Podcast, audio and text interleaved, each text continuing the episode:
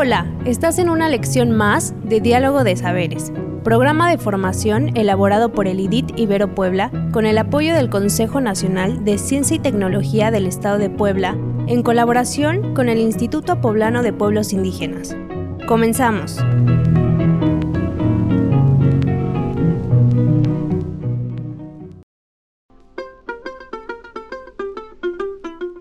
El cuento que hoy escucharemos está relacionado con la importancia de abandonar nuestra zona de comodidad y la importancia del trabajo en equipo.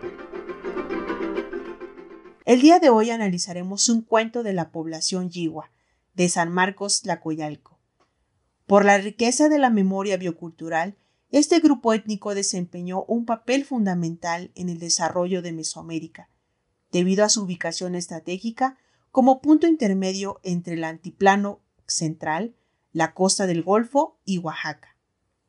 Esta hermosa narración yigua, basada en los escasos y muy importantes animales de granja que poseen, nos muestra la importancia de estar atentos a nuestro entorno para actuar ante situaciones en las cuales estamos cómodos, pero son peligrosas. Acompáñanos a escucharla.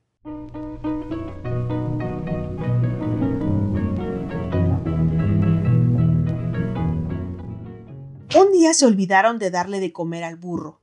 Tenía mucha hambre, así que se soltó del mecate y se dirigió al chiquero.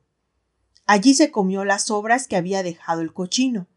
Caramba, burro, tú trabajas tan duro y no te dan bien de comer.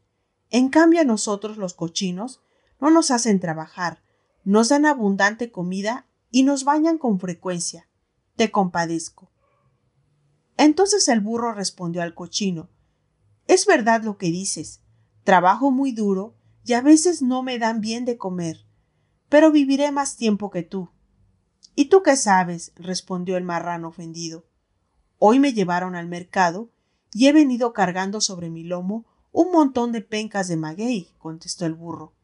Mañana se casa el hijo de nuestro amo y van a hacer una gran barbacoa de cochino, guajolote y carnero. ¿Qué haremos? exclamó el cerdo dirigiéndose al guajolote y al carnero. Escaparemos esta noche, dijo el carnero. Pero estoy muy gordo y no podré salir por la puerta del corral, repuso el cerdo. No te preocupes, yo embestiré el corral, romperé las tablas y podrás salir, dijo el carnero. Cuando se puso el sol, los animales oyeron a los amos hablar de los preparativos para el banquete. No había duda. Tenían pensado comérselos a todos. A las doce de la noche, el carnero dio un gran empujón y rompió parte del corral. El cerdo pudo salir y pronto ambos animales emprendieron la huida, seguidos de cerca por el guajolote que caminaba algo más despacio. Cuando amaneció, los amos acudieron al corral y se dieron cuenta de que los animales se habían ido. Siguieron las huellas, se internaron en el monte pero por mucho que buscaron, no lograron encontrarlos. Así que regresaron a su casa y no tuvieron banquete. Por su parte, los animales tenían miedo al estar lejos del corral. La primera vez que se les hizo de noche en el monte, se dieron cuenta de que no tenían manera de protegerse del coyote, así que idearon un plan. El carnero le dijo al guajolote Duérmete en una de las ramas del árbol tan alto como puedas llegar. Cuando oigas venir al coyote, nos avisarás para que podamos defendernos. Y así ocurrió. Cuando el coyote se acercó, el guajolote gritó desde su rama Gordo, gordo, gordo, que es lo que los guajolotes mejor saben decir. Además el guajolote se esponjó, haciendo un gran escándalo con sus plumas. El carnero baló con fuerza y además se puso a patear el piso y el cerdo gruñó estruendosamente. Cuando el coyote oyó todo eso, tuvo miedo y ya no se quiso acercar. El cochino, el carnero y el guajolote repitieron esta rutina cada noche durante dos meses y así lograron mantenerse a salvo en la montaña. Transcurrido ese tiempo, los animales se dijeron Está bien, Quizá los amos ya entendieron y se van a portar mejor con nosotros. Quizá ya no nos van a matar. Los tres amigos Ya se habían vuelto amigos durante esta aventura. Emprendieron el regreso. Caminaron durante la noche y llegaron al ranchito antes de que saliera el sol. Al despertar, sus amos los vieron en el corral y se pusieron muy contentos. Los animales que habíamos perdido han regresado. ¡Qué bueno!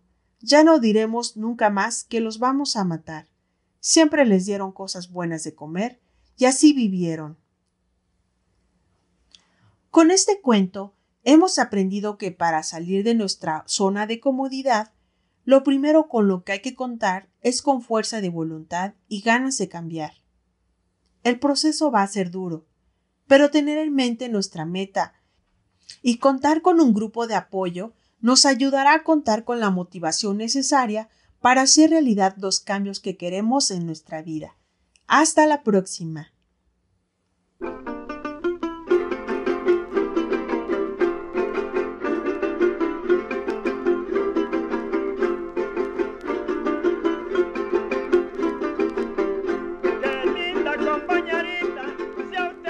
¿Cómo sabes que está funcionando y que vas por buen camino? Cuando las personas emprenden un camino que les ayuda a sentirse mejor consigo mismas y a afrontar nuevos retos.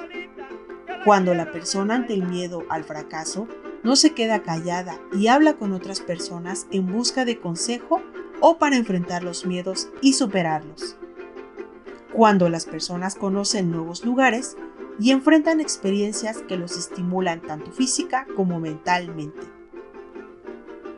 ¿Cómo sabes que se está haciendo mal y no es el camino? Cuando la persona se queda inmovilizada por el miedo o el temor al fracaso. Cuando la persona se siente abandonada, no querida o no escuchada y por lo tanto no busca ayuda con otras personas. Cuando la comodidad y la tranquilidad nos impide ver situaciones que nos estancan. Algunas actividades que te sugerimos para aplicar estos aprendizajes son Forma un grupo en tu comunidad para intercambiar experiencias y saberes y continuamente inviten a nuevas personas a integrarse. Identifica situaciones que no controlas y estrategias para aprender cómo tratar con ellas. Habla con otras personas en busca de consejos y puntos de vista alternativos. Trabaja en identificar tus potenciales y el de las personas que te rodean para alcanzar alguna meta en común.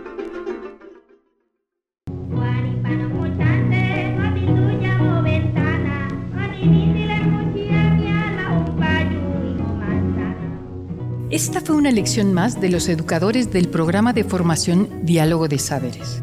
Te invitamos a seguir este diálogo horizontal entre los pueblos indígenas de nuestro país y el mundo entero. Visítanos en www.nododeeconomiasocial.com diagonal saberes.